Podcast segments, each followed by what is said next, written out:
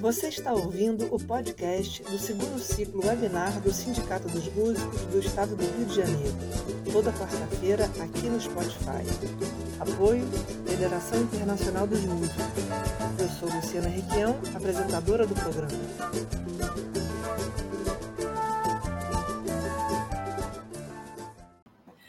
Boa noite, pessoal. Estamos aqui na última, última live dessa série do segundo ciclo webinar do Sindimuse.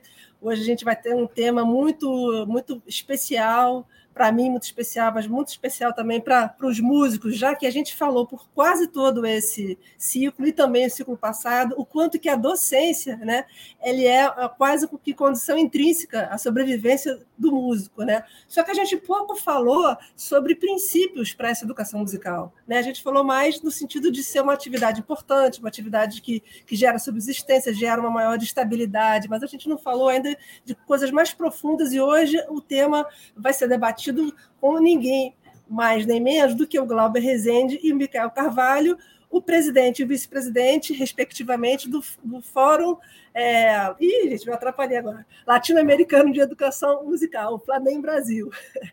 É, só para dar uma, uma recapitulada rapidamente, já que a gente está na última live, a gente falou sobre economia criativa, falamos sobre ser músico e ser professor de música, se há alguma incompatibilidade entre essas duas atividades. Falamos sobre direito autoral, execução virtual, falamos sobre é, música sinfônica brasileira, sobre a música na história do movimento sindical, falamos sobre músico cidadão, o mercado da música, os desafios da era pós-pandemia, falamos sobre autogestão da carreira artística, um panorama do mercado musical para artistas iniciantes, falamos sobre música e musicoterapia, também um, um, tema que a gente não tinha debatido ainda. Falamos sobre o trabalho de musicistas em meio à Covid-19 no Brasil. A, o, a, semana passada tivemos uma live muito bacana falando sobre a mulher na música, e hoje, então, a gente vai ter os 10 princípios para uma educação musical libertadora no contexto do Fladem Brasil. Então, eu convido aqui o Glauber Rezende e o Micael Carvalho para primeiramente dar uma boa noite. Boa noite, Glauber. Boa noite, Luciana. Boa noite, Micael. Boa noite a todas as pessoas que estão aqui assistindo. É uma alegria muito, muito, muito grande. A gente está tá entre amigos, né, entre pares, mas também falando para o universo de pessoas tão grande, né, partilhando um pouco das ideias que a gente, às quais a gente é amplamente, fortemente filiado, né? E para a gente, é, para mim é sempre uma alegria muito grande poder partilhar essas ideias com, com todos. Obrigado, Luciana, pelo convite. Boa noite, Miguel. Boa noite, Luciana. Boa noite, Glauber. Boa noite a todos e a todas que estão nos acompanhando, que vai né, nos acompanhar depois. É, também é um prazer estar aqui com vocês, né, mesmo que à distância. É, espero que a gente possa fazer um, um, bom, um bom diálogo, né, um bom debate sobre esse tema, que a gente possa interagir e contribuir de alguma forma para esse ciclo webinar do Sindicato dos Músicos do Rio. Com certeza. Então, já de antemão agradeço a vocês dois, em nome do Sindicato dos Músicos do Estado do Rio de Janeiro, do qual o Fladem também é parceiro, né? habitamos a mesma casa, né? praticamente. Né? Vocês tocaram num ponto importante que eu esqueci de falar, é que todas essas lives elas ficam gravadas, estão lá no, no, no site, no canal do, do YouTube do, do Sindmuse, então, tanto do ano passado quanto desse ano, e a gente vai vendo que vai crescendo o número de visualizações, é muito bacana, porque ao vivo dá a sensação que o pessoal saturou um pouco dessa coisa ao vivo ali, né? É, é um pouco cansativo já, a demanda foi altíssima, né?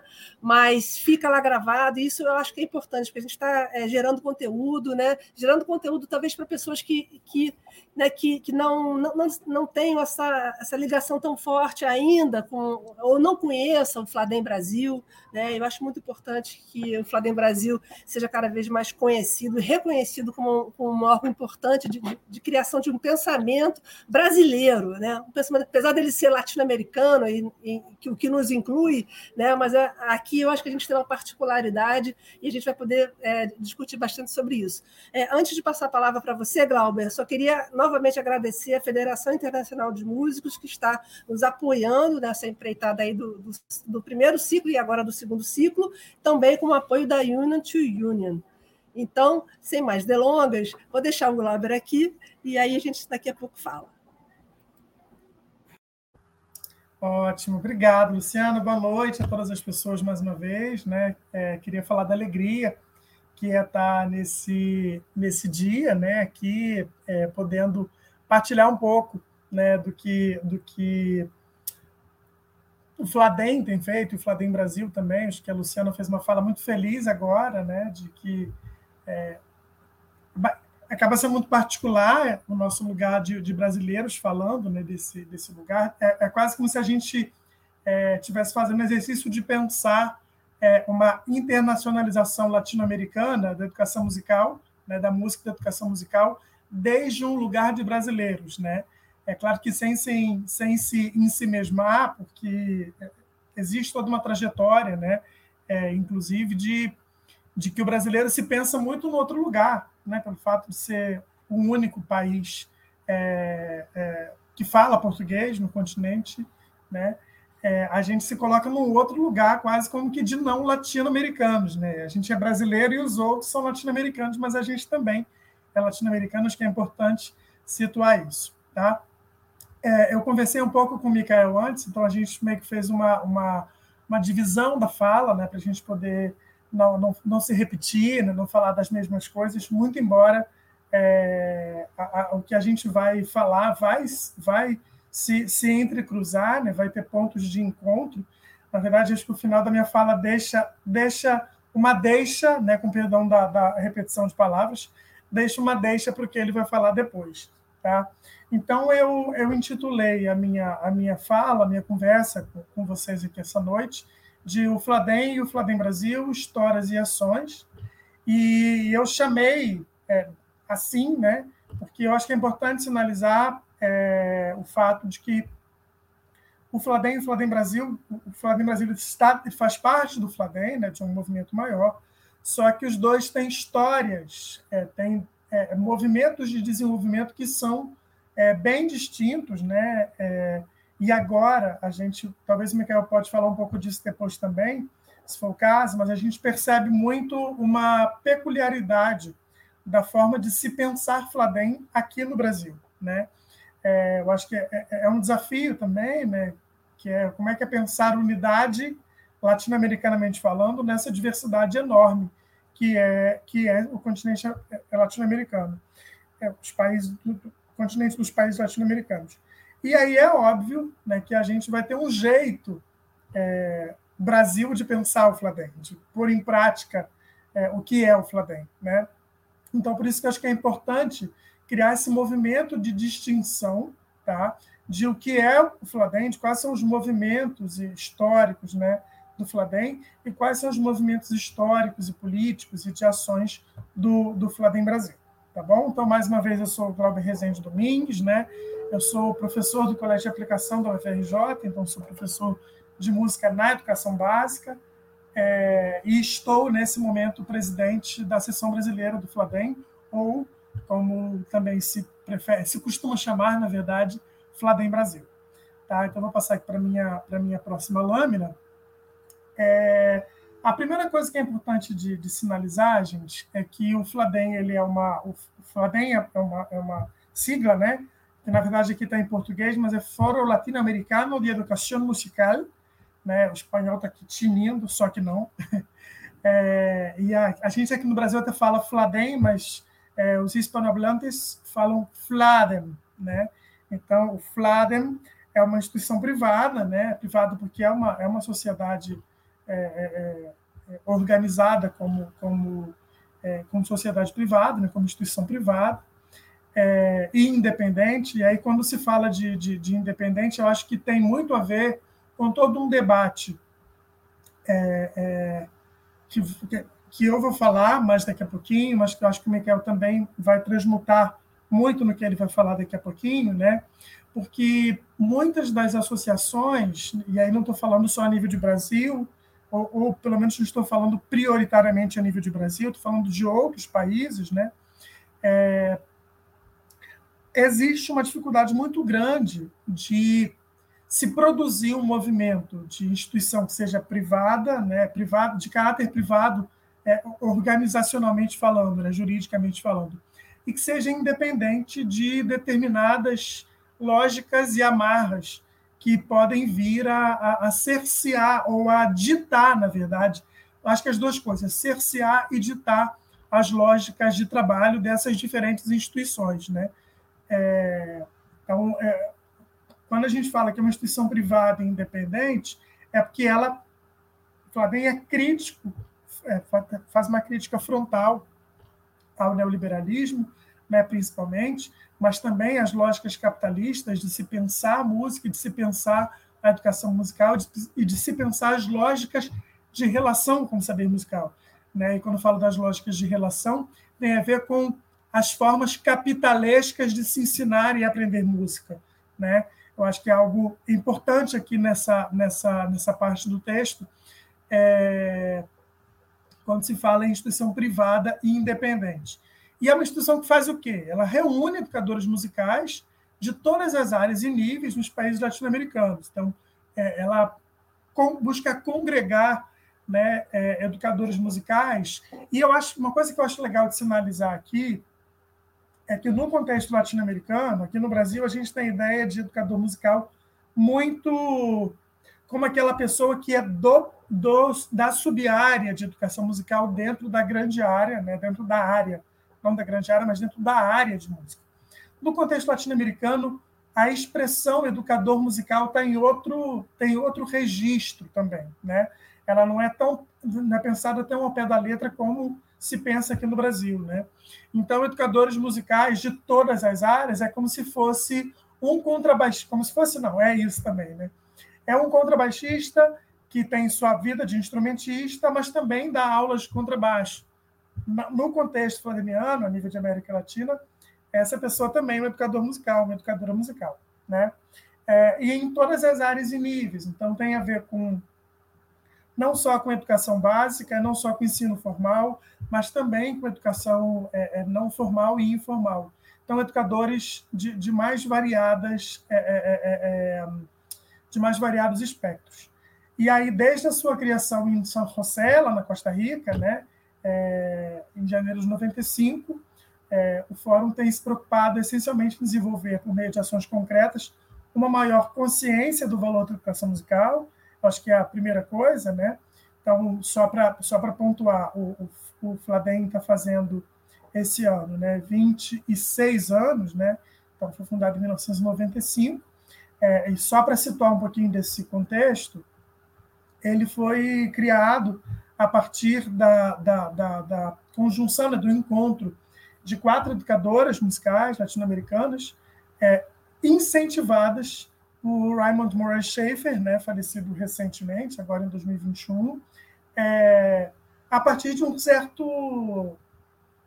Não sei se incômodo seria o substantivo mais adequado, mas de uma certa percepção né, de que todos, todas as, as associações, de que a principal associação né, de, de, de, de educação musical a nível mundial estava pautada muito numa lógica do norte global, né?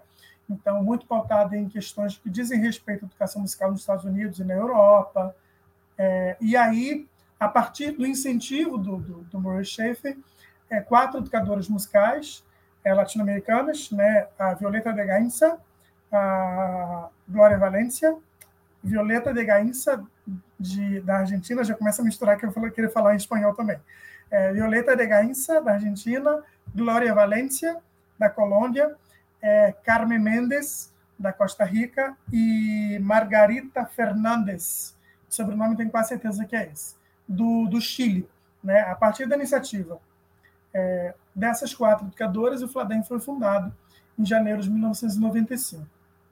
E aí, com isso, né, ele tem procura, procurado se atentar a algumas, alguns aspectos, né? É, um, por meio de ações concretas, né, é, de ação mesmo, né? não só de, de debate é, no cunho mais reflexivo, é, uma consciência do valor da educação musical na formação integral do ser humano, né?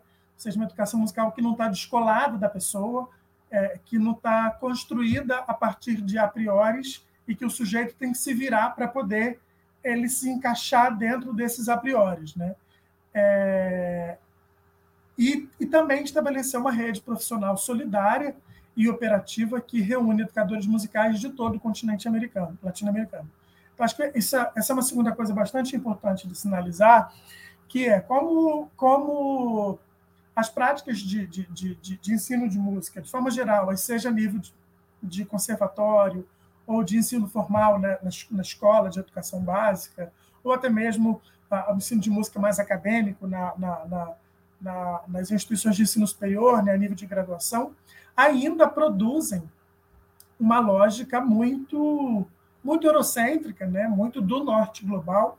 É, e aí a maneira a maneira que se tem de a gente poder pensar um pouco mais esse lugar de o que é pensar uma educação musical latino-americana, né, plural, óbvio, né, para pensar esses princípios que, que, que venham a reger a educação musical latino-americana, é preciso criar uma rede solidária, onde eu, que estou aqui no Brasil, no Rio de Janeiro, é, tenha contato com uma professora é, é, é em, em Córdoba, na, na, Argentina, e a gente possa trocar figurinhas para tentar entender o que, que, desde o lugar dela e desde o meu lugar, a gente consegue produzir né, é, é, de forma solidária é, de modo a, a, a, a, afirmar essa identidade latino-americana.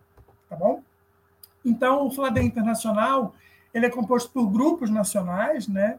É, e aí, quando falo grupos nacionais, tem a ver com as sessões nacionais também. Cada, cada país da América Latina tem uma sessão nacional, Brasil tem a sua, Argentina tem a sua, Colômbia tem a sua, Chile tem a sua, e por aí vai. Então, são grupos nacionais, grupos locais e regionais que se dedicam com cada vez mais entusiasmo à procura da concretização de suas, de suas próprias propostas e modelos de comunicação institucional e pedagógica. Então, é, quando a gente fala de a procura de, da concretização de suas próprias propostas, tem a ver com o que eu falava agora há pouco, né? que ainda existe uma primazia. A gente tem um movimento bastante considerável, bastante, um tanto quanto considerável de, de, de questionamento sobre essas práticas, né? E essas propostas de, de, de, ensino de música, mas a gente ainda vê uma reprodução muito grande, né? De modelos de comunicação, né? É, de comunicação institucional e pedagógica nas formas de ensinar música. Então, o que a gente, o que o Fladem Internacional, a partir dessas redes, né? Nacionais, locais e regionais, procuram fazer é justamente colocar em prática, colocar, é, é, trazer para materialização é, modos próprios de ensinar e aprender música. Por isso que, inclusive, eu coloquei que é algo que é no plural, não dá para ser pensado a partir de singularidade. Dá para pensar a partir de singularidades, mas não de uma singularidade. Né? Inclusive, algumas, algumas, é, é algumas é, perspectivas teóricas sobre a América Latina mais recentemente têm falado não em América Latina. Quer dizer, a gente acaba colocando América Latina do ponto de vista geográfico, mas do ponto de vista cultural, fala-se em países latino-americanos, porque se você recoloca a questão. A função do Fladem consiste fundamentalmente em fornecer uma infraestrutura física e jurídica às pessoas e grupos nacionais que a integram, estabelecendo as bases para promover e garantir a máxima comunicação e circulação de informação entre os membros que a integram. Então, é, essa ideia de infraestrutura física e jurídica, aí talvez a nível de Brasil ela seja, não vou dizer que menos importante, mas ela ocupe um outro lugar, porque no Brasil a gente tem outros movimentos, digamos que mais próprios da própria da própria lógica de constituição histórica do nosso país, com algumas muitas ressalvas, né? É, a gente tem um jeito mais próprio de lidar com isso, né? Mas há outros países, né, que que essa essa infraestrutura do Fladem, é, é, tanto física quanto jurídica, ela é de cabal importância, a exemplo da Guatemala, que recentemente viu é, as aulas de música na educação básica sob, sob risco de serem simplesmente é, é, é retiradas do currículo escolar, e o Fladem, com seu movimento jurídico, inclusive, conseguiu fazer com que esse movimento retrocedesse e a música continuasse na, na, lá, nas aulas, as aulas de música continuassem na educação básica guatemalteca. Tá bom? É uma coisa importante de sinalizar que no fórum não há hierarquias, né? mas sim pessoas que trabalham para os outros. Institucionalmente existe uma lógica hierárquica, com muitas aspas, porque tem que ter, por ser uma sociedade civil, né? Você tem presidente, tem vice-presidente, tem tesoureiro, tem secretário, você tem essas funções. Mas no, na, no plano da dinâmica é, é, social e pessoal, as pessoas são simplesmente pessoas.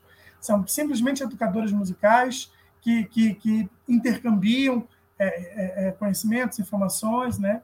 É, e aí, nesse movimento, hoje são uns que desenham, organizam e produzem os eventos culturais, pedagógicos, e outros dias são outros, ou seja, existe uma lógica de circularidade. E aí, como na música é importante, o que conta é a continuidade, o ritmo né, e a unidade de equilíbrio. E eu acho que é uma coisa que o Fladen vem tentado é, colocar em prática é, desde, desde sempre. Né? É, nesse trocar de, de pessoas nas, nas organizações dos eventos, né? É, não perder o fio de, de, trabalho dessas questões que, que estão envoltas em relação ao Fladem. É, acreditamos que as pessoas já começam a perceber que o Fladem é uma instituição jovem, né? É, 26 anos é jovem, é, você tem algumas outras associações, a própria ISME tem muito mais tempo, né? É, que cresce de forma saudável e a bom ritmo, procurando desenvolver o seu próprio perfil a partir de várias propostas pedagógicas, muitas delas de caráter alternativo, tendendo a construir uma rede sólida através de nível humano, nível humano e profissional da América Latina. Então, isso aqui, eu vou me ater nessa lâmina rapidinho, nessa parte final. Né? É, o que diferencia o Fladem de outras associações da área de música e barra ou de educação musical? Eu acredito, na, na minha leitura, que é justamente esse essa adesão a propostas pedagógicas variadas, a, a lógicas de pensar a relação com, com, o conhecimento musical de forma variada e de forma própria. É, do sul para o sul, da América Latina para a América Latina, de si para si tendo a si mesmo como o início e o fim de todo o processo. É, na maioria das vezes, essas propostas elas ocupam um lugar é, alternativo, para não dizer marginal, que opera à margem, fora é, é, da, da, curva, né, fora dessa lógica que está mais, que tá mais vigente, aí, que ainda é, é salvo algumas, algumas poucas é, é, de, é, instituições que pensam, trabalham, operam de forma diferente, mas ainda numa lógica muito eurocêntrica, é, muito. É, que, por mais que, se, que trabalhe numa lógica que questione a colonialidade, é, por vezes, sem perceber, é cooptada pela lógica neoliberal, né, pela lógica capitalista também, que consegue é, maquiar bastante algumas situações de modo a fazer com que é, as pessoas pensam que estejam é, questionando a colonialidade, mas, no fundo, no fundo, sem perceber, acabam reproduzindo algumas lógicas coloniais na, nas formas de se ensinar e de se aprender música. Então, passando rapidinho aqui, são cinco os objetivos gerais do FLADEM, né, promover a união e a solidariedade entre os diversos países da América Latina, elevar o nível de educação musical na América Latina, fortalecer a identidade é, latino-americana por meio da educação musical, contribuir com o desenvolvimento e atualização da educação musical a partir da presença latino-americana em encontros internacionais para além dos países daqui da América Latina, e, por último, lutar para que a música ocupe um lugar preponderante nos sistemas educativos dos países do continente. Passando para a próxima lâmina, eu vou falar mais rapidamente agora, situando é, como é que foi esse movimento do Fladem, né? E onde que o Fladem Brasil se insere nisso tudo, né? Acho que a primeira coisa que é importante de, de sinalizar é que é que o, o eu coloquei, ah, coloquei representação, tá certo. O Fladem ele foi criado lá em 95, né? É, na Costa Rica, em São José, e naquela naquela situação, né? Naquele evento, a gente tinha é, a, a, presença de uma figura importante da educação musical brasileira, que é a professora Marisa Fonterrada, né, professora aposentada da USP, e a professora Marisa ela esteve presente nessa, nessa nesse primeiro encontro é, onde o Fladem né, foi oficialmente é, criado.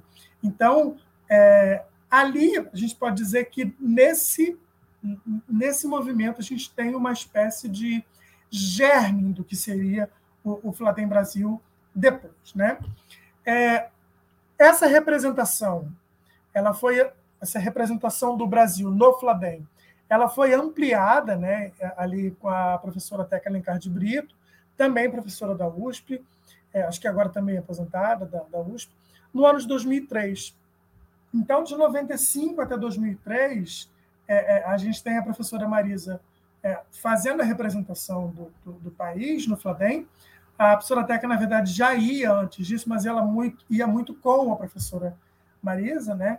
É, está, estando presente na, na, nas reuniões, nos seminários, mas em 2003 a professora Teca é, é, é, começa a colocar mais a mão na massa como representante do, do, do Brasil no Fladem.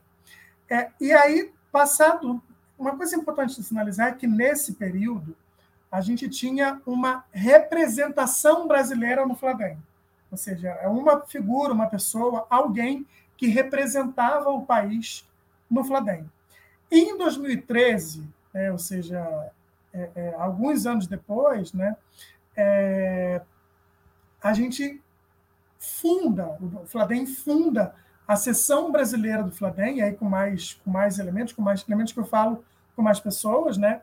E, e aí é, foi fundada aqui no, no, no, no, Brasil, né, com a, com a então presidenta, a professora Ethel Batres, da, da, da Guatemala.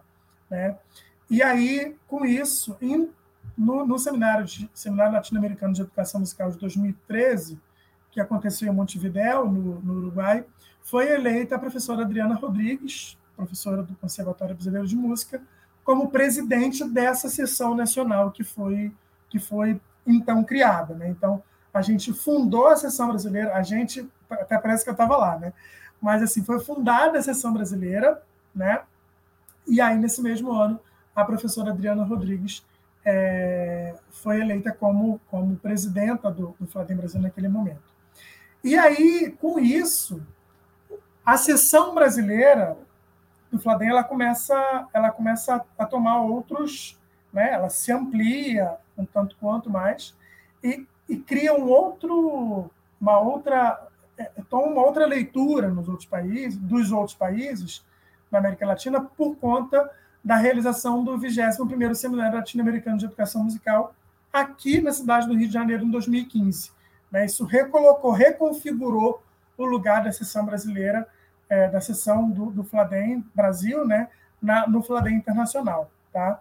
E aí, com isso, a gente foi conseguiu ampliar o, o raio de ação do Fladem no território nacional, que até então acabava ficando muito no eixo Rio, São Paulo e Rio, né?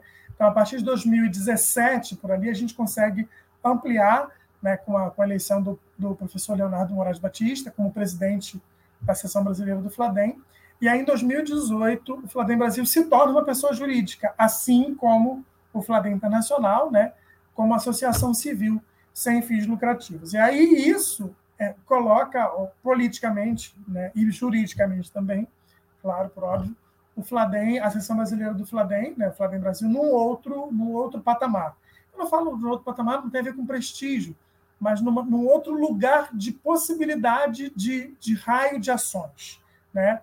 E aí, com isso, a partir de 2017, 2018, né, a gente começa a ampliar é, um pouco mais as ações. Então, com isso, a gente tem a, a, a, a, realização de seminários, né, nesse ano de 2022, o próximo, a gente vai para o quarto Seminário Nacional do Flamengo Brasil, as jornadas, que esse ano de 2021 a gente realizou a terceira, Micael depois me lembra se eu, se eu não tiver esquecido, mas acho que foi a terceira sim é, os fóruns de educação musical na educação básica, que esse ano a gente fez o terceiro, e a revista Fladem Brasil, para a qual eu convido todas as pessoas que estão aqui assistindo a entrarem lá no nosso site e, e, e verificar, está com chamada aberta, inclusive, nesse momento, www.fladembrasil.com.br, né? É, e aí, dentro do, do, do, site, a gente tem a, a, a, uma, um, um ícone que vai para a revista. Eu posso colocar aqui depois também, a Luciana já até colocou aqui, mas depois eu posso colocar exatamente o link que vai para a revista. Né? É, e aí, é, o Fladem, né, é, Brasil, desde então, tem operado é, dessa, dessa maneira. E eu acho que uma coisa importante de, de, de, de sinalizar é que o Fladem Internacional e o Fladem Brasil, ele não opera, é, como é que eu vou dizer, sem, sem estar conectado a algumas ideias do, do, do Internacional. E aí, sobre essas ideias, eu não vou falar agora, porque quem vai falar vai ser o professor Micael daqui a pouquinho. Então, eu agradeço muito é, o convite, é, Luciana né, e, e Cindy Muse. É, ah, o site está aqui, na, tá aqui na telinha aqui embaixo. É, pela oportunidade de falar um pouquinho sobre o Fladem, tá? Eu agradeço muito e sigo aqui para a gente poder continuar o nosso bate-papo daqui a pouquinho. Obrigado mais uma vez. Opa, fiquei enorme. Espera aí, deixa você ficar grande. Maravilha. Muito obrigada, Glauber, por essa, essa sua fala. É, eu mesmo não conhecia é, tão pormenorizadamente a história do Fladem. Quer dizer que estamos na terceira gestão. Terceira é, gestão. É, sim. Olha, nem sabia disso, tá vendo? Estou achando que tinha, tinham tiveram outras antes da Adriana. Importante isso, fundamental. Sim. Vou então chamar aqui o, o Micael, nosso vice-presidente, para fazer a fala dele. Depois a gente volta. Bom, Lu, é, boa noite mais uma vez, boa noite a todos e a todas, a todos também que estão nos acompanhando, né, esse, esse tema. É, acho que a fala do Glauber foi uma fala importante, né, que antecede a minha, para situar, né, os marcos e todo o contexto histórico do Fórum Latino-Americano de Educação Musical. É, óbvio que quando a gente discute essa região global, né, como o próprio Glauber já mencionou, a gente tem um desafio muito grande que trata né, de uma complexidade é, de entender e compreender a posição e o processo histórico de cada país que faz parte da América Latina. Né? O próprio Brasil é, é um caso à parte nos processos de discussão, tanto né, no que diz respeito aos contextos sócio-históricos e políticos, como também a própria história uh, da educação musical em nosso país, ou a própria história da educação em nosso país. Eu vou pedir para a Luciana pôr aqui os meus slides. Isso, obrigado, Lu. É, separei aqui de forma objetiva, para esse primeiro momento, os princípios que nós consideramos é, fundamentais, né, imprescindíveis, uh, que tem a ver com a nossa concepção de educação e educação musical. Nós acreditamos, nós acreditamos fortemente uh, nesses princípios aliados com toda a história do Fórum Latino-Americano de Educação Musical, mas também uh, com os objetivos já trazidos anteriormente aí pelo Glaube, que é o pres atual presidente do Fladem Brasil.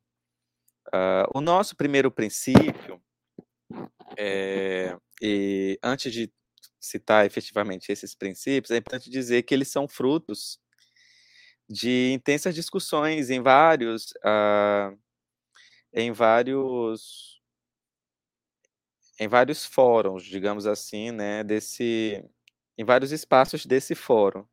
O próprio nome já implica isso, né? Um fórum, lugar de discussão, lugar de debate, lugar de troca, né? um lugar de convergência e divergência. E um desses encontros é, foi né, aprovado o, esses princípios, bem como né, outros, outros documentos que, que são importantes. Né? É, essa declaração de princípios que eu apresento, né, que, eu, que eu apresentarei, melhor dizendo, é, ela foi elaborada lá no ano de 2002, durante o oitavo Seminário Latino-Americano de Educação Musical. Esse seminário ele foi realizado lá na cidade do México. Uh, e aí, né, um, um, dos, um dos trabalhos né, que esse seminário teve e foi fazer a síntese né, desses princípios. E aí a gente vai discutir um pouco sobre esses princípios. Nosso primeiro princípio ele trata da educação musical como direito humano, é, que deve estar né, presente ao longo de toda a vida, dentro e fora do âmbito escolar. A música deve estar a serviço das necessidades e demandas individuais e sociais. Então, só desse primeiro princípio daria para a gente fazer uma mesa, né, um debate. Por quê? Porque quando a gente compreende a educação musical como um direito humano, a gente está compreendendo que a, educa... que a educação musical ela deve ser para todos, para todas e para todos. Que a educação musical ela deve estar tá da educação infantil, né, da infância, né, até né, a velhice. E nós defendemos né, que esse, esse acesso, essa possibilidade de interação com os processos de aprender, de ensinar música, de conceber, né, de, de fazer música, né, de é, sentir música, é, ela deve ser feita não só dentro né, da, ali, dos processos formais de ensino. É por isso que dentro desse princípio né, tem aí um destaque para o trecho dentro e fora do âmbito escolar. E mais à frente, né, é importante a gente salientar que como um direito humano, ou seja, como um instrumento garantidor de acesso também a outras possibilidades né, de compreender o que é justiça, o que é democracia, o que é equidade e igualdade, essa educação musical, ela deve estar a serviço, como o próprio texto menciona, dessas necessidades e demandas individuais e sociais, ou seja, uma combinação daquilo que é próprio com aquilo que é coletivo. Né? Uh, nunca né, a serviço né, da demanda, por exemplo, do capital, para a demanda imediatista ou pragmática. Né? É, essa demanda, né, no sentido mais sócio-histórico, no sentido é, social da função da música na, nessa, nessa fluição de sociabilidade. Então, só esse primeiro princípio, né, a gente já tem várias pistas para se pensar, para se discutir essa uh, educação musical libertadora, ou uma possibilidade de educação musical libertadora. O segundo princípio, a educação musical, né, ela é portadora de elementos fundamentais da cultura dos diferentes povos latino-americanos, o que a torna prioritária em função da formação das identidades locais e, por extensão, da consolidação da identidade é, latino-americana. Então, uma das funções, né, uma das características que nós acreditamos ser importantes, ser primordiais para esse debate, é considerar a diversidade desses povos latino-americanos. E aí, quando a gente fala povos, a gente está falando né, de é, diferentes formas de viver e de compreender o mundo diferentes formas de se relacionar com o mundo. Quando a gente está falando de povos, a gente não está falando de países que, com, que, que integram essa região do globo, que é a região latino-americana. Nós estamos falando de etnias, de histórias de agrupamentos sociais importantes. Ou seja, em um determinado país nós vamos ter vários povos com diferentes formas de, de viver. E é importante nós considerarmos essa diversidade para a gente poder pensar que essa educação musical, né, ela é compreendida numa heterogeneidade, ela deve ser compreendida, né, como um instrumento que possa refletir sobre esses, esses processos é, de desigualdade, uh, compreendendo né, o que é desigualdade, o que é diferença, mas ao mesmo tempo contribuindo para que a percepção dessa pluralidade seja um, uma ferramenta para a gente trabalhar né, o respeito ao próximo, para a gente compreender o nosso lugar, né, onde nós vivemos, o nosso lugar é, nesse contexto social, político, histórico que nós vivemos e como a música atravessa essa nossa relação é, que ela pode ser cotidiana, mas que ela pode ser também uma relação ah, de processo de construção. Por isso que nós é, temos no, no texto a função da formação de identidades locais e, por extensão, né, uma consolidação da identidade latino-americana, porque nós compreendemos que é, a América Latina ela tem processos específicos, como o próprio Glauber já mencionou. Ah, diferente de outros países, sobretudo dos países centro-europeus ou países norte-americanos,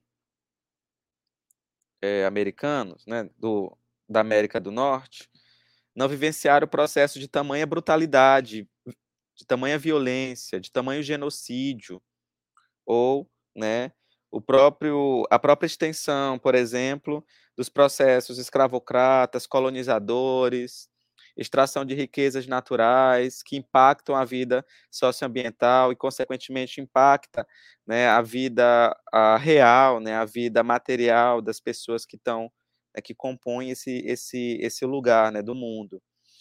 Uh, a própria situação econômica e essa localização no sistema que nós vivemos, né, o sistema capitalista.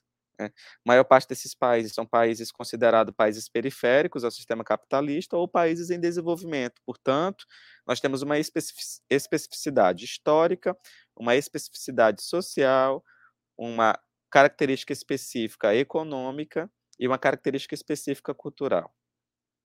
Então, não dá para também a gente considerar este espaço como um espaço, é, um espaço homogêneo. homogêneo né. Existem características específicas, mas também existem diferenças nesses processos. O terceiro princípio é o princípio que é da educação musical a serviço da integração sociocultural e da solidariedade, que permite, consequentemente, canalizar diferenças de todos os tipos. E nós vamos perceber que esses princípios eles vão ser é, vão ser, é, vão estar conectados uns aos outros. Eu costumo dizer, ou costumo pensar, não sei se algum dia eu já falei isso em alguma reunião do Fladem, ou então em algum espaço que eu estive pelo Fladem, mas eu vejo os princípios como uma espécie de teia, como uma espécie de rede, onde né, nós temos os cruzamentos desses princípios, onde nós temos uma relação de conexão direta desses princípios. Então, aí no terceiro, no terceiro princípio, é, nós acreditamos que é importante potencializar de forma positiva, né, canalizar de forma positiva essas diferenças. A educação musical que é, que compreenda essa diversidade musical, que é uma diversidade cultural, e a partir disso uh, consiga desenvolver esse senso crítico a partir da percepção né, de que nós, enquanto seres humanos, somos é, desiguais por conta das nossas características específicas, mas nós somos iguais em condições né, de acesso a outros direitos, em condições né, de dignidade humana. Por isso, né, lá o primeiro princípio já vem né, com direitos humanos estampado é, para deixar né, bem grifado, né, bem destacado, né, bem sublinhado esses termos que nós defendemos. O quarto princípio é a defesa de uma educação musical flexível e aberta, tende a romper com estereótipos e instaurar novos paradigmas de comportamento e aprendizagem no contexto escolar e social. Então, ao longo desses últimos anos, né, tanto a sessão brasileira como outras sessões é, e, o próprio, e os próprios espaços internacionais têm é, debatido uh, e têm incluído temas importantes para a gente poder romper com estereótipos que é, assumem uma centralidade ou assumiram ou, vinham assumindo centralidades nos processos de ensino-aprendizagem na educação musical. Então, é muito importante quando a gente compreende temas que uh, é, temas que que historicamente foram escamoteados, foram excluídos, foram marginalizados, foram secundarizados, e que a depender do contexto, né, do contexto de educação, do contexto regional, ou enfim, é, do contexto político, a gente vai perceber que, de certa forma, ainda são, em maior ou menor grau. Né. Então, é muito importante a gente pensar que essa educação musical, né, com esse viés, né, é, educação musical humana, libertadora, precisa romper com, esse estereótipo, com estereótipos construídos. Por exemplo, né, vamos aqui citar alguns exemplos de estereótipos que podem é, é, ser facilmente identificados nos processos educativos em música. Por exemplo, as relações né, de que muitos ainda trabalham o tema de música indígena, ou o tema da música é, africana ou afro-brasileira. Nós temos avançado muito, né? temos muitas referências nesse tema no Brasil e em outros lugares do mundo, do, do, da América Latina, mas infelizmente a gente ainda consegue ler, né? ainda, ainda encontra trabalhos que estereotip, que fazem, que fazem, né? que caem no estereótipo, né? algo que é caricato, algo que é superficial, né, algo que não contribui para pensar criticamente sobre esses povos e essas etnias, sobre esse processo de aprendizagem, mas que contribui para a gente pensar estereótipos que é, ajudam nos processos de violências, violências simbólicas, culturais, etc.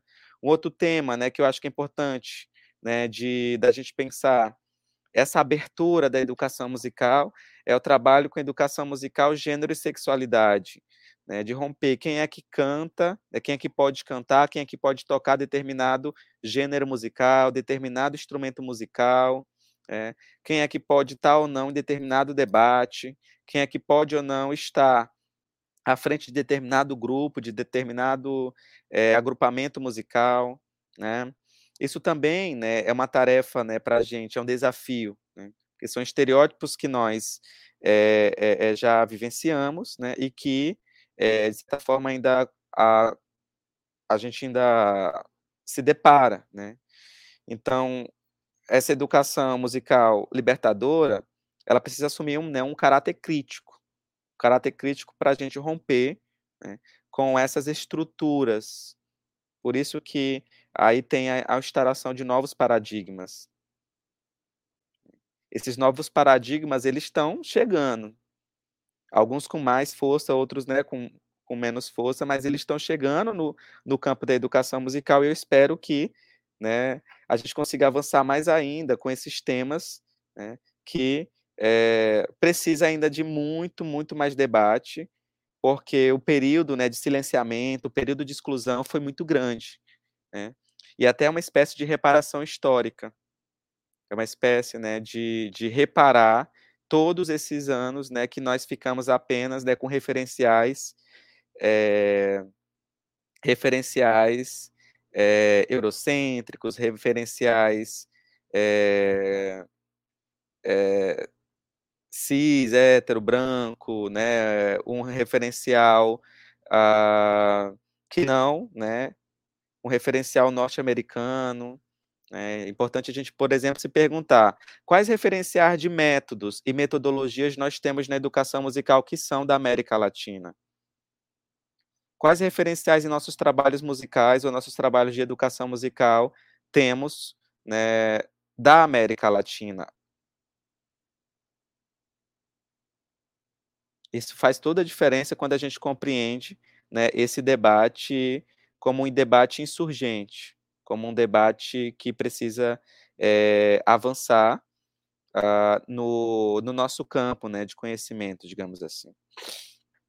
O quinto princípio, eu já vou acelerar um pouco mais, por conta do meu tempo, é que a educação musical, por meio da vivência e da produção musical, ela tende a promover o desenvolvimento pleno da sensibilidade artística, da criatividade e da consciência mental. Então, por trás desse princípio, nós podemos trazer outros elementos que vão contribuir ou que por eles é possível materializar esse princípio. Ou seja, quando a gente pensa a educação musical a partir dessa vivência e da produção musical, né, a gente precisa de estrutura adequada e de estrutura mínima para que a gente consiga é, para que a gente consiga uh, desenvolver de forma plena essa sensibilidade artística, a criatividade e a consciência mental. E são condições que elas são materiais e condições imateriais.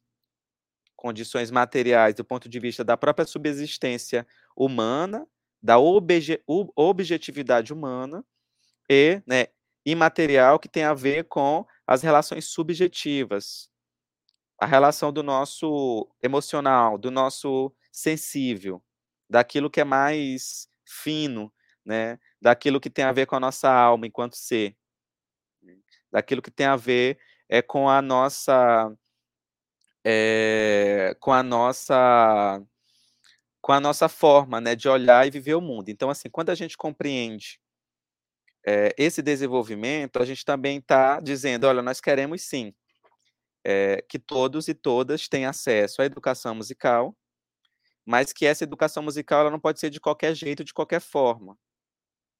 Ela precisa ter né, todo um aparato para que nós consigamos desenvolver processos e trabalhos que garantam efetivamente esse, é, esse, desenvol esse desenvolvimento. É a partir dessa, desse senso crítico, dessa criatividade, dessa consciência mental que tem a ver com a consciência musical, consciência musical de si, consciência musical para si, né? Vou aqui fazer uma um, uma associação aí com outros autores, né, que falam sobre esse tema, é, porque é importante do ponto de vista mesmo da nossa da nossa leitura do mundo e também, né, da nossa crítica ao mundo. Eu falava isso so, numa outra mesa que eu participei já em. Acho que foi no nosso fórum. Né? O sexto princípio é um sexto que, tá, que tem a ver com a integração dos povos de origem ameríndia, ibérica e caribenha, que formam o continente latino-americano. Então, o Fladem é uma instituição independente que propõe preservar as raízes musicais e validar projetos educativos que emergem nos processos históricos e culturais dos diferentes países, ou seja, uma combinação, uma articulação daquilo que é tradição, do ponto de vista né, daquilo que é raiz, daquilo que é considerado é, raízes musicais, mas não descartando as novas dinâmicas dessas produções e fazeres musicais da contemporaneidade. A história é dinâmica, ao mesmo tempo que ela é que ela é que ela tem contradições. Portanto, por exemplo, fazer a defesa das raízes musicais não quer dizer é, que nós tenhamos que eliminar as novas produções. E, ao mesmo tempo, né, quando nós fazemos a defesa das novas produções né, desses povos de origem ameríndica, ibérica é, e caribenha, não quer dizer que nós tenhamos que apagar né, manifestações, processos de fazer musical é, mais tradicionais. E aqui a tradição no sentido ah, da, da própria da própria forma né, de, de perpetuar conhecimento e saberes tradicionais. Né? O sétimo princípio é o princípio que afirma a, o Fladem como instituição de bases artísticas e humanas ampla, que integra educadores musicais, músicos, musicistas, né, artistas, docentes de diferentes áreas e pessoas que abracem nessa declaração de princípios sem restringir sua participação em outras organizações. Então, aqui é muito aberto e flexível. Não só músicos, musicistas, não só educadores e educadoras musicais podem participar do Fladem pessoas de outras linguagens artísticas, de outras expressões artísticas podem fazer parte do Fladem, pessoas de outras áreas do conhecimento podem fazer parte do Fladem, né? A gente sempre encontra pessoas de outros né, lugares que se interessam, né, por por esse debate, ou às vezes, né, que são músicos, são musicistas, mas são formados em outras áreas de conhecimento, né, não formaram em música, enfim, mas nós agregamos todos esses e essas pessoas que se sentem à vontade e que concordem ou que é, se sintam, né, provocados a participar dos nossos espaços, das nossas discussões. Uh, e também uh, o Fladem ele não restringe a participação de qualquer membro né, ou de qualquer, é, de qualquer membro em outras organizações. É, por entender né, que o Fladem não é um, né, uma organização ortodoxa, né, uma organização fechada, uma organização é, de, de, caráter é, moralista, disciplinador do ponto de vista mesmo de você não, né, não se envolver com outras é, com outras organizações, né? Então deixa muito aberto para que as pessoas façam suas experiências e também, né, estejam onde estão, onde se acharem à vontade, né, de discutir, de propor, de provocar, né, de, enfim, o debate para contribuir para a educação e educação musical. O Fladem também é uma rede de serviço e de pesquisa que propicia a formação de redes solidárias, solidárias de ação, são orientadas a formar, capacitar e a integrar educadores musicais dos países participantes. Então, as nossas produções, os nossos eventos, as nossas revistas, os nossos boletins, é, os no as nossas redes sociais, ela, elas também cumprem esse papel do princípio 8. Né? Elas também, de certa forma, são processos formativos. Né? Quantas lives do Fladem ano passado, né, 2020, depois o Glauber e Luciana podem me corrigir, a gente não aprendeu, né? Teve tanto tema, né, que, que foi interessante, né? Eu particularmente é, aprendi bastante com a série, né, de lives, né? Tantos, tantas mesas, né, tantos textos, né, de pessoas que são ligadas ao Fladem, enriquecem a nossa compreensão sobre educação, sobre educação musical, sobre trabalho em música, né, sobre a música em diferentes níveis né, da educação básica, em diferentes é, modalidades, em diferentes é, lugares né, de formação, é, quantos cursos, oficinas né, nos fizeram pensar, refletir, mudar nossas práticas como educadores e educadoras musicais. Né. Então, de certa forma, esses espaços eles potencializam a nossa formação né, e potencializa a, também a discussão coletiva que nós fazemos né, com outros sujeitos né, é, que estão ali é, contribuindo e fortalecendo esse fórum. O, no, o nono princípio é, é que o Fladem concebe a educação pela arte como um processo permanente de aprendizagem e integração das linguagens expressivas visando o aperfeiçoamento da pessoa humana como meio de transformação qualitativa da vida, do mundo e da vida. Ou seja, né, a gente não quer apenas é, ter uma relação passiva desses processos artísticos, seja eles musicais, artísticos visuais, é, cênicos, é, audiovisuais, ah, de performance, etc. Né? Nós queremos que, a partir desses processos de imersão né, nessas expressividades artísticas, nós, é, nós co consigamos, primeiro, né, fazer esse processo é, de, transforma de autotransformação, mas que também não, nós sejamos ferramentas ou, ou mediadores né, né, desse, desse, dessas transformações, ou seja, a arte como forma de entender essa vida, entender nossa realidade, mas ao mesmo tempo a arte como uma possibilidade de intervir sobre essa vida, mas não só intervir de forma de forma é, descompromissada, desinteressada, né? mas uma intervenção né, que mude efetivamente ou que busque a mudança, né? Uma mudança que, que seja né, uma utopia, como Galiano traz para a gente, né? Aquilo que nos faz caminhar, aquilo que faz pensar outras possibilidades de sociabilidade, outra possibilidade né, de, de sistema de modelos né, culturais, econômicos, etc., e que façam com que nós é, almejemos né, coletivamente outros processos de compreensão sobre é, um mundo né, democrático, um mundo justo, um mundo, um mundo igualitário. E, por fim, uh, o Fladem ele se compromete né, a implementar políticas educativas e culturais favoráveis à realização plena desses princípios. E aqui é um ponto bem, é, bem caro para nós, digamos assim. Eu, eu, havia mencionado isso numa, numa mesa, no, também no fórum, né?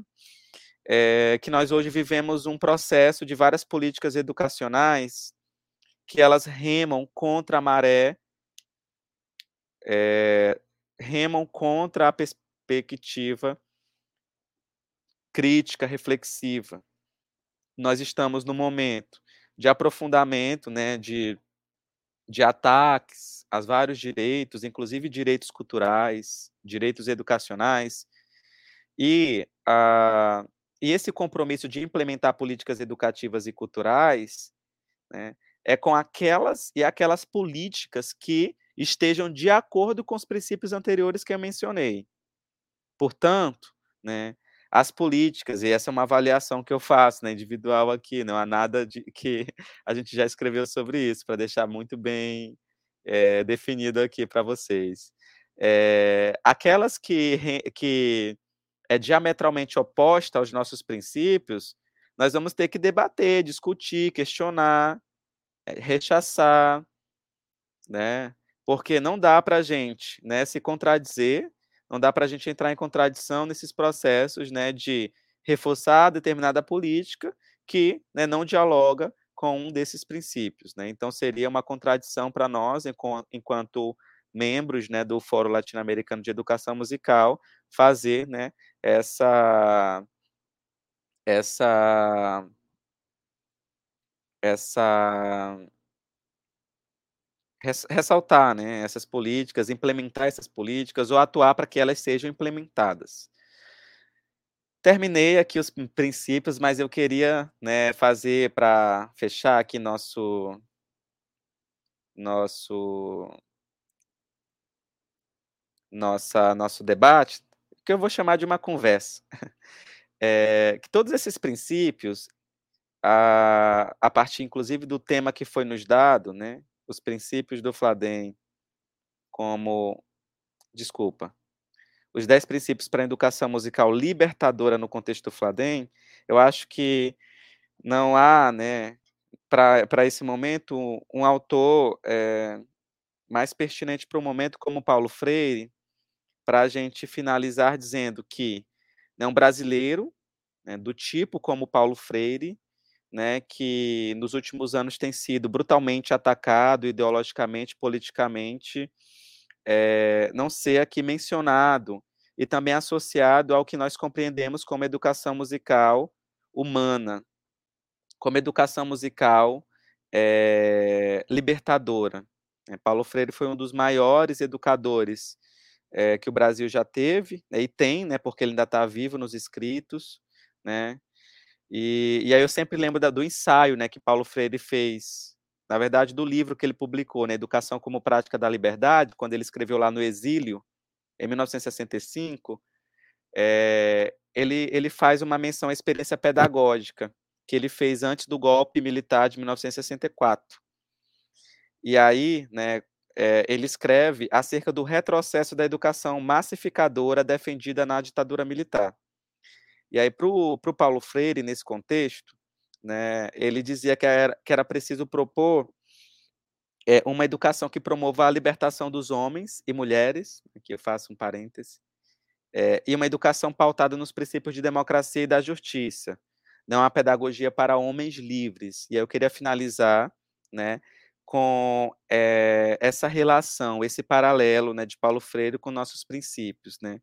eu penso que é importante a gente propor uma educação musical que promova a libertação de homens e mulheres, né?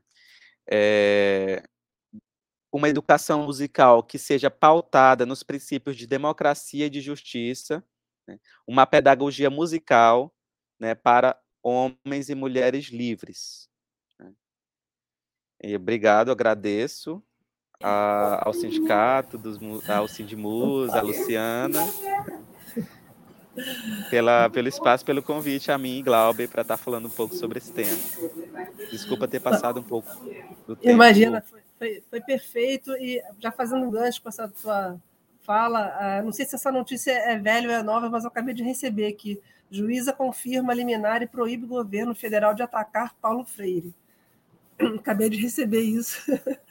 então, espero que seja verdade, que isso aconteça, porque é, o nosso mestre maior né, não pode ter o tratamento que vem tendo né, pelos nossos dirigentes maiores. Né? É, gente, eu tenho aqui uma pergunta para vocês, uma pergunta barra provocação.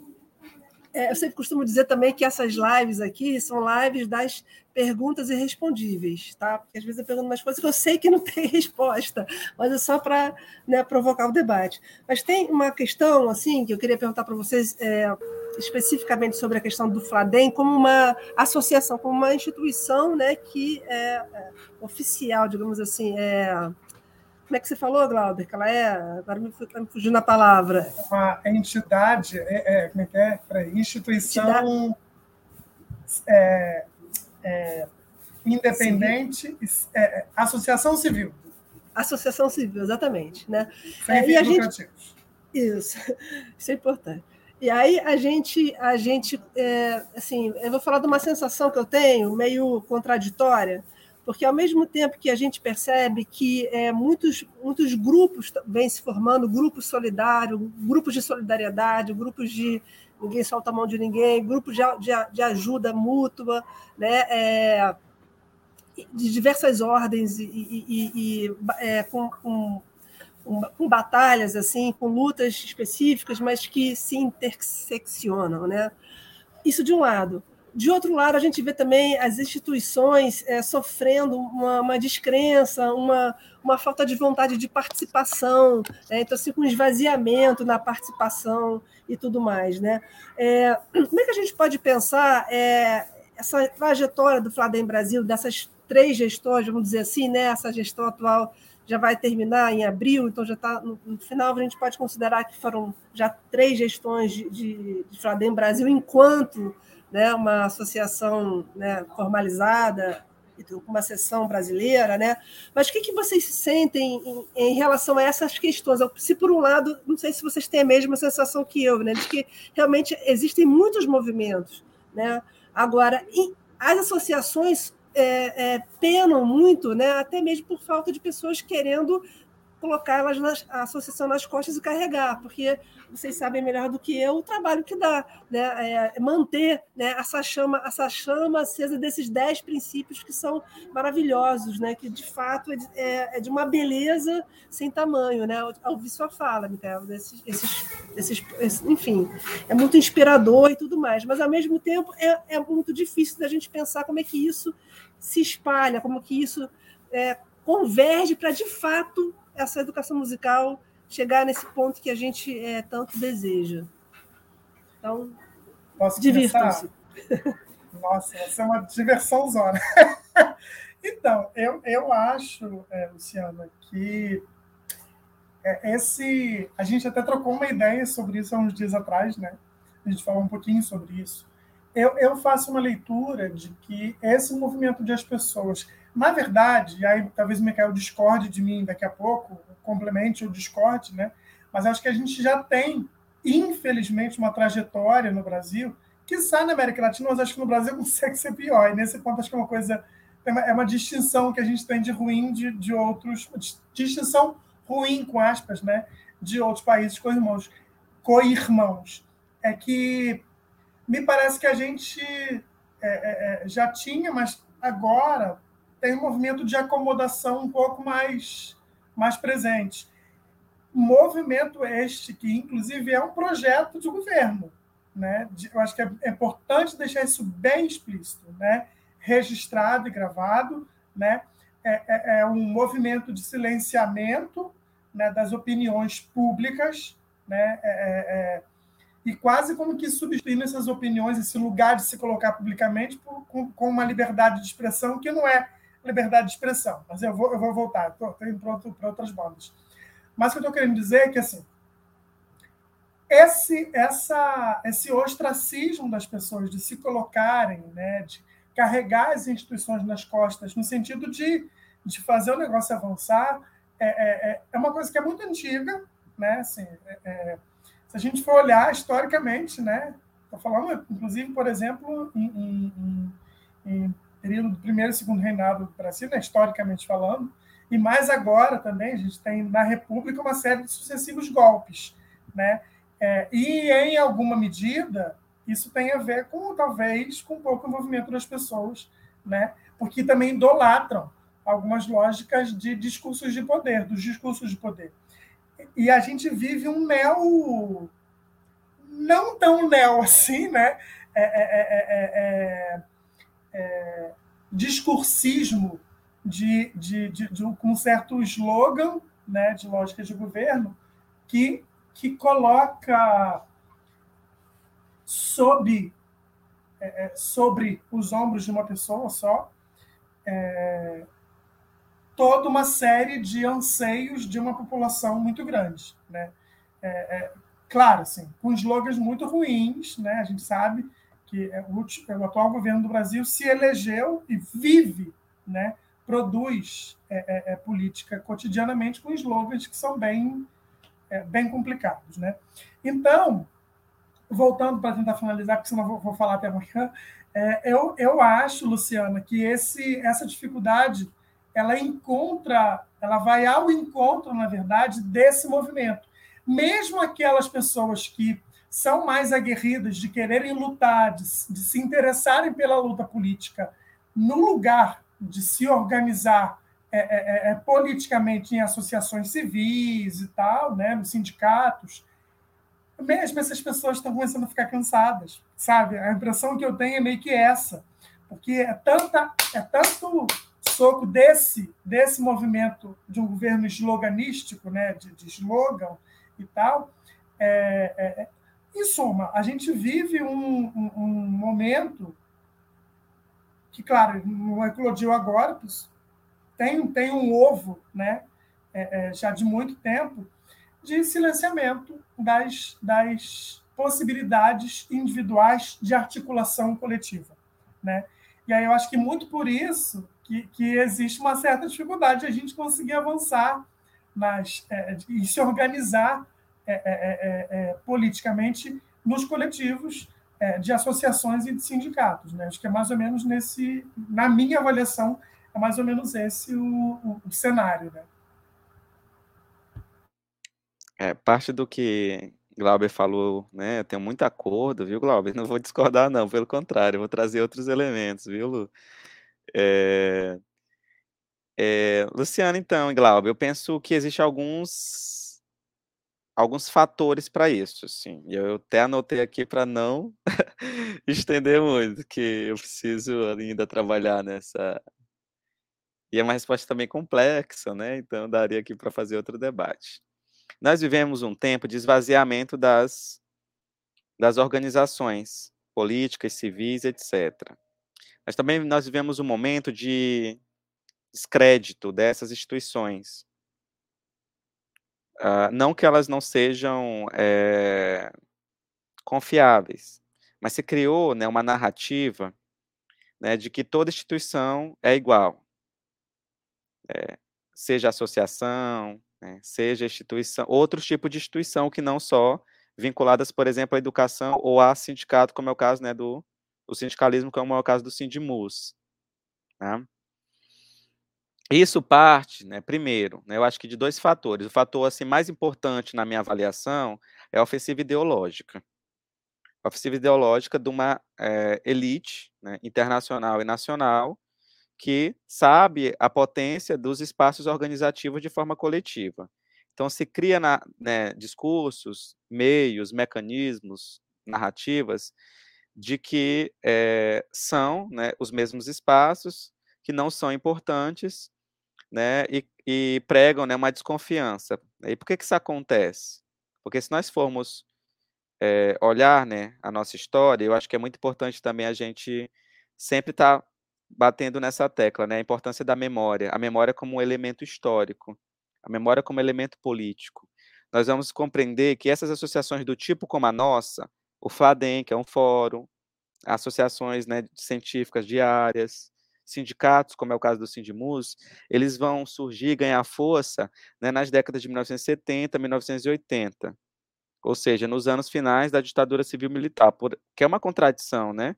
Por um lado, tinha retirada de direito, atos institucionais, mas ao mesmo, por outro lado, tinha resistências.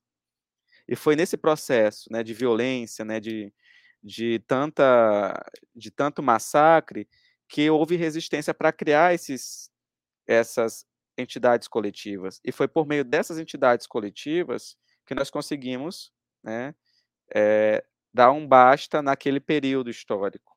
Embora nós não tenhamos feito a transição democrática é, ainda. Nós começamos a ensaiar, mas nós nem terminamos. E como quando estávamos ensaiando, nós tivemos o golpe em 2016, que foi um golpe para aprofundar os ataques aos direitos. Né?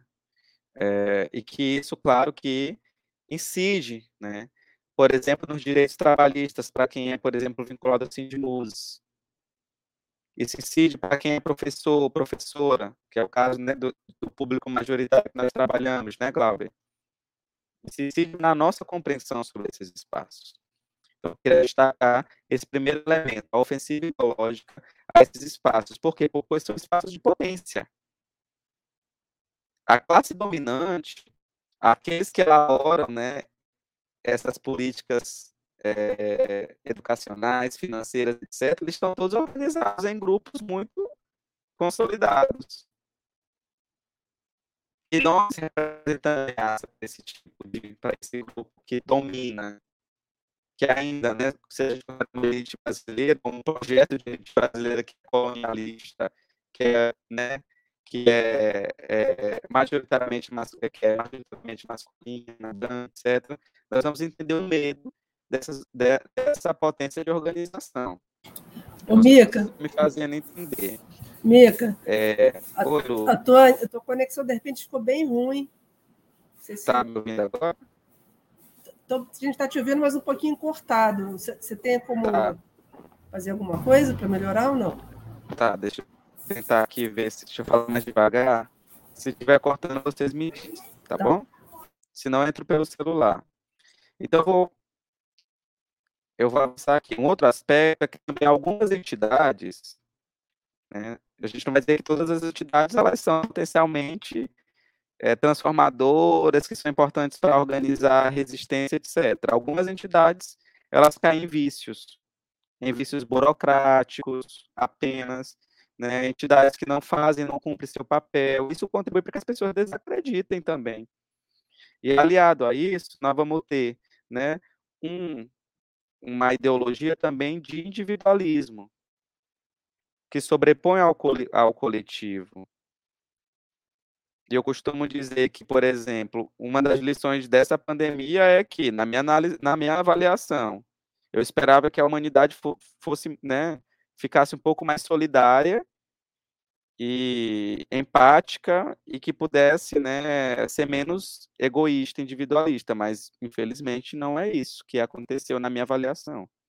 Pelo contrário, as pessoas ficaram mais individualistas, mais competitivas, se a gente for para o mundo acadêmico, então, nem se fala. Para o mundo do trabalho musical, do trabalho artístico, a competição é uma das coisas que a gente ouve, né? Com constante, com a constância, né? Então eu acho que a gente precisa sair, né? Acho que precisa disputar, né? Essa perspectiva do individualismo versus o coletivo, disputar a competição, né? Para que ela seja superada para me, me, é, mecanismos de colaboração, socialização e construção coletiva, que essa construção coletiva também faz parte do, das construções democráticas. E aí eu vou trazer só para fechar aqui, Lu e Glauber. Eu tinha falado do, dos princípios como tecido, né? E aí é que eu queria trazer cada sujeito que compõe essas associações, essas entidades, como um fio. E a gente sabe que o fio, quando ele está, né, quando ele, quando ele, ele é juntado, né, de um, com uma quantidade muito grande, quanto mais fios, mais difícil de quebrar, de cortar, de queimar. Quanto menos fio nós tivermos, né, mais fácil é de quebrar. E é isso que é, a, os que dominam, né, a, a, a nossa forma de, né, a, a, os que dominam, né, esse é, esse sistema que nós vivemos querem fazer, né? Quebrar toda organização coletiva que não seja do tipo como a deles. Tudo que é reflexivo, crítico, emancipador, que possa que, que, que, tenha né, um perfil de transformação efetiva na realidade concreta. Mais do que nunca a gente precisa é, ficar firme, né? Ficar firme para não deixar que esse momento, né, que venham outros tempos aí que nos ajude a respirar melhor, né, levantar. Muito boa a fala de vocês dois, muito esclarecedora. Pena que picotou um pouquinho uma hora lá, mas, mas acho que deu para deu pegar. É, indo aqui agora para uma coisa mais é, específica assim do, do, da organização do Fladem, como é que como é que se se pensa né, é, a organização de uma, de uma entidade que é brasileira, né, que dá conta, né, busca dar conta do Brasil, a seção Brasil, né, e esse país enorme, né, como é que o, o, o Fladem ele se ele se ele tá, tem a sede no Rio de Janeiro atualmente, né, mas como é que ele se pulveriza, né, para justamente é, né, fazer criar uma unidade, se é que é possível, entre esse esse, esse Brasilzão. Tu começa, então, Cláudio? Posso começar, posso começar. Ok. É, então, Luciana, é, é uma, essa questão é bastante, bastante importante, né? Uma coisa que a gente vem se debatendo também há um tempo, né, Micael? É, do ponto de vista organizacional, né, o, o Brasil ele tem a sua diretoria, né, diretoria é, do ponto de vista é, é, é, jurídico, né, então a gente tem presidente, vice-presidente, primeiro e segundo secretário, primeiro e segundo tesoureiro, né, mas para justamente a gente conseguir tentar fazer esse raio de ampliação é, se tornar cada vez maior, a gente é, é tem as que a gente chama de coordenações regionais, né, é, que buscam fazer justamente esse elo entre é, é, esse lugar mais institucional, né, com os, os, as ações mais locais. E pensando nessas, nessas ações mais locais, além do, do, do, da figura dos coordenadores regionais, a gente tem a figura dos representantes estaduais, né? que são os de cada estado, por óbvio. Mas, assim, eu acho que é importante também sinalizar, voltando um pouco nessa primeira pergunta, Luciano, esse movimento não é um movimento fácil, né? É, tal qual pareça ser. Né? Não, é, não é fácil. A gente, inclusive, nesse momento, por uma série de razões, entre elas pandêmicas, como o próprio Michael já sinalizou, né? A gente tem é, é, algumas regiões do país em que a gente tem um vácuo, assim, né? De representação, é, tanto de representação na, na diretoria, né? Quanto de um, de um Fladem estar presente lá, né? E aí, por exemplo, é, é uma coisa que é muito nítida, assim, é, norte, norte e centro-oeste é um desafio para o Flamengo, né? É, Flamengo Brasil. Nordeste, acho que menos, né, Micael? É, com algum estado ou outro ainda com, com, com, dificuldade da gente conseguir chegar, né? É, mas norte e centro-oeste, a gente no começo da gestão tinha um movimento, mas aos poucos as pessoas foram pedindo para notar mais nesse nesse lugar de representação e tal. É, e a gente acredita que muito também por conta da própria de, da ampliação, ampliação não, da aumento exacerbado das demandas de trabalho durante a pandemia, né? porque aquilo, a, a, a atual gestão ela foi eleita no bojo, né? meio que no final do primeiro ano. De, a gente teria que ter eleição em abril de 2020, né?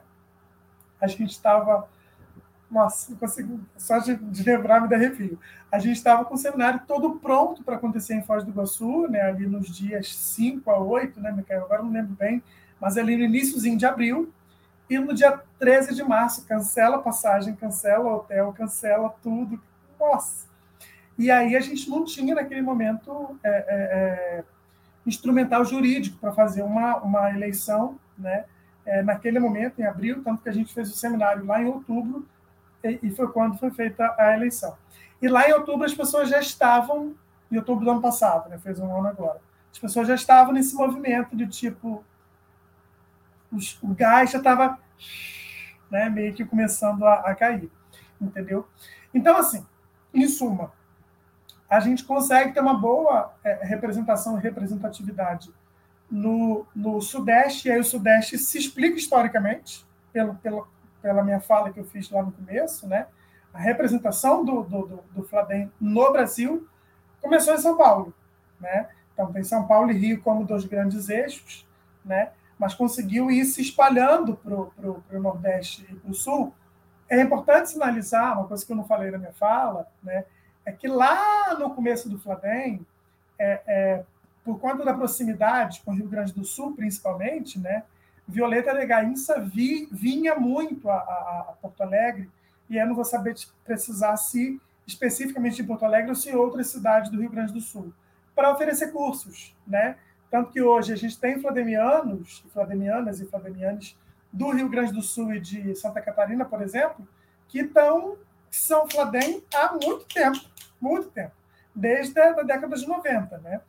É, mas é, é, é, norte e centro-oeste, por razões variadas, né, é, a gente são regiões que, de fato, a gente não conseguiu, sabe, rizomatizar ainda tanto quanto a gente gostaria. Ou quando a gente ensaia algum movimento de espichar a raiz em movimentos variados que chegam lá e paf, metem a tesoura e a gente tem que retroceder um pouquinho para poder avançar depois. Acho que tem uma série de, de, de questões, né?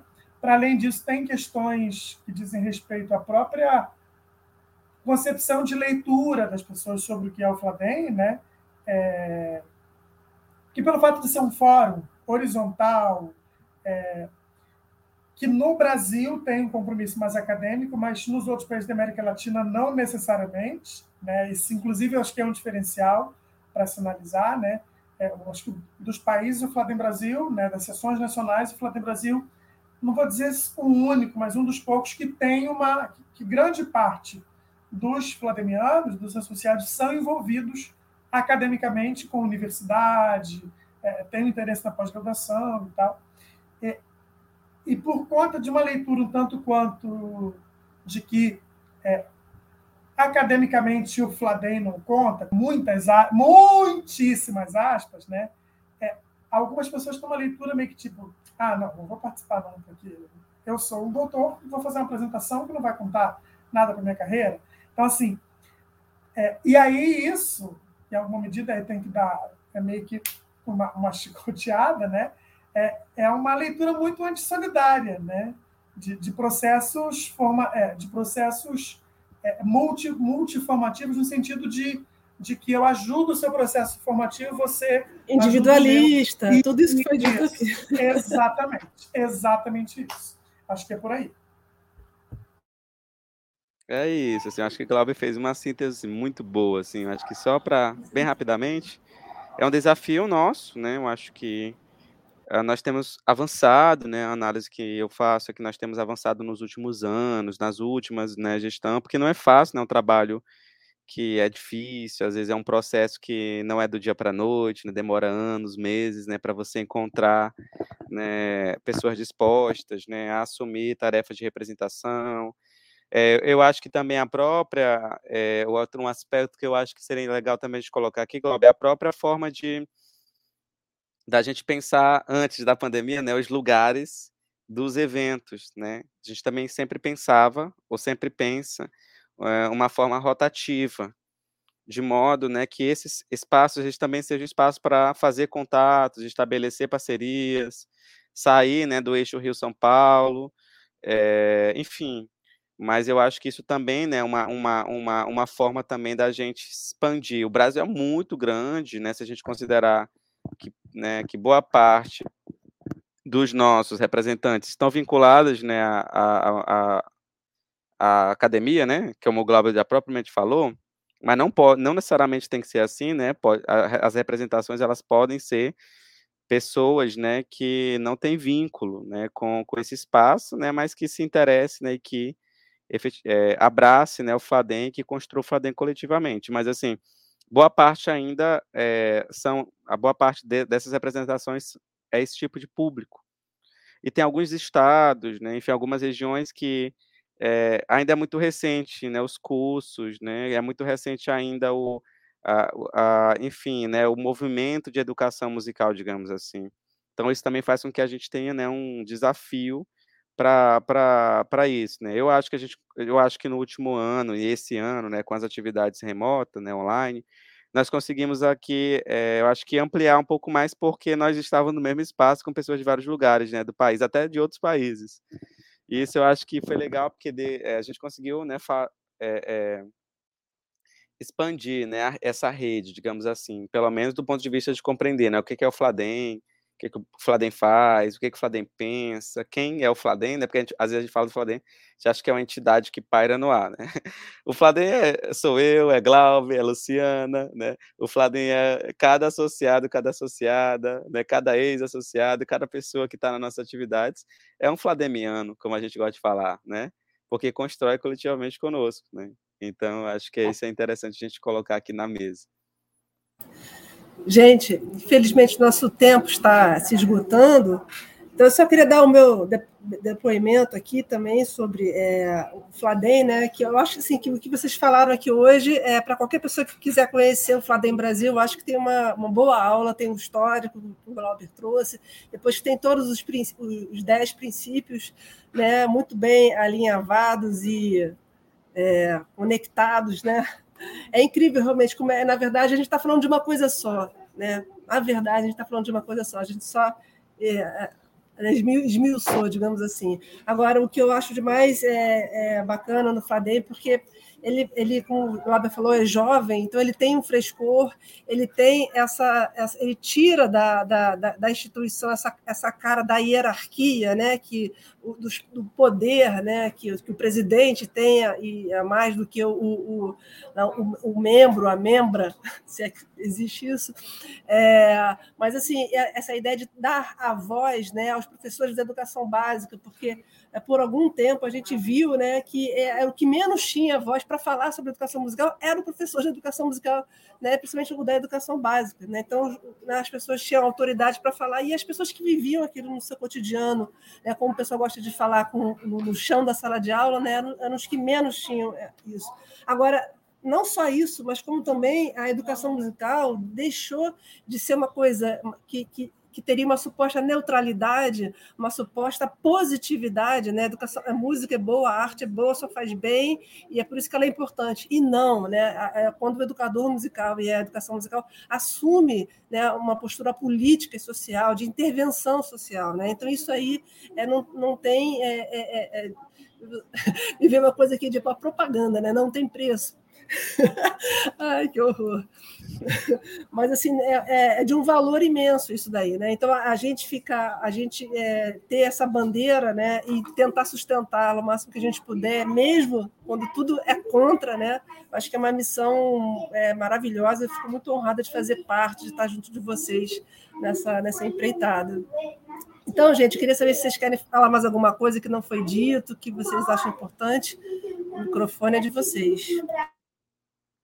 Ah, eu queria agradecer, né, mais uma vez, acho que é importante sinalizar isso, né, e agradecer ao, ao Sindimoso pelo, pelo espaço, né, de a gente, de a gente é, poder falar um pouco sobre o Fladem aqui. E aí, claro que eu vou aproveitar o ensejo para poder puxar a brasa para minha sardinha, sardinha para minha brasa, eu sempre confundo. É, no ano que vem, 2022, a gente vai realizar o quarto Seminário Nacional do Fladem Brasil, né, é, peço a todo mundo que está assistindo aqui essa live agora, ou depois, que não for assistir posteriormente, que entre lá no nosso site, acompanhe as nossas redes, né? É, no, no, Instagram, é, é Instagram, na verdade, é, Fladem, arroba FlademBR, tudo junto, né? E minúsculo. E no, no, no Facebook também, Fladem Brasil, né? Acompanhe lá nas nossas redes, porque geralmente, tanto no site quanto nessas duas redes sociais, é, as atualizações sobre as ações do, do do Fladem, elas estão, sempre aparecem lá, qualquer novidade. E a novidade que a gente já passa de antemão é a realização do, do quarto Seminário Nacional do, do Fladem Brasil, que a gente está em processo de, de, preparação, de debate, né, é, para entender como é que ele vai ser realizado, por uma série de questões né, que são óbvias. Né? A gente está no mesmo pandemia ainda, é, não, a pandemia não acabou, então a gente precisa avaliar muito bem, mas é, é certo que a gente vai realizar o quarto seminário no ano que vem, possivelmente em abril. Né? Então, fiquem todos atentos aí às cenas dos próximos capítulos. Eu também queria agradecer né, o convite. É sempre bom estar né, numa mesa ainda mais com Glauber e Luciana juntos, né?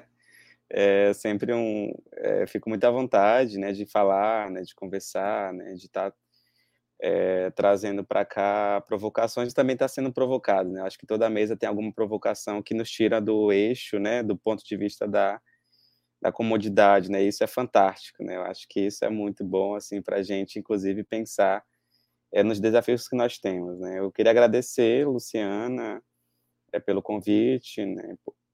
É, parabenizar a realização desses ciclos, né, com temas muito, é, com temas potentes, né, fundamentais para músicos, musicistas, educadores musicais ou qualquer pessoa que se interesse no debate, né, que, que vocês estão fazendo.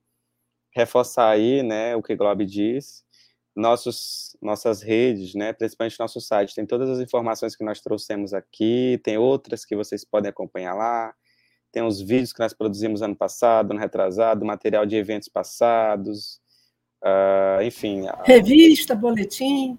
Revista, boletim, as lives, vídeos, e também, né, como se associar, né, tem as categorias, é, desde estudante da educação básica até profissional autônomo, pode se associar ao Fladem, né? Então a gente faz esse convite, fortaleça nossa, nosso fórum, fortaleça o Fórum Latino-Americano de Educação Musical, é, que ele é feito, né, de cada um, de cada uma associada, associada. Então, vai lá, né, no nosso site, conheça, se, né, é, e a gente faz aqui esse chamado também, se associe também para fortalecer o nosso fórum é, e, consequentemente, a discussão da nossa, né, do nosso campo.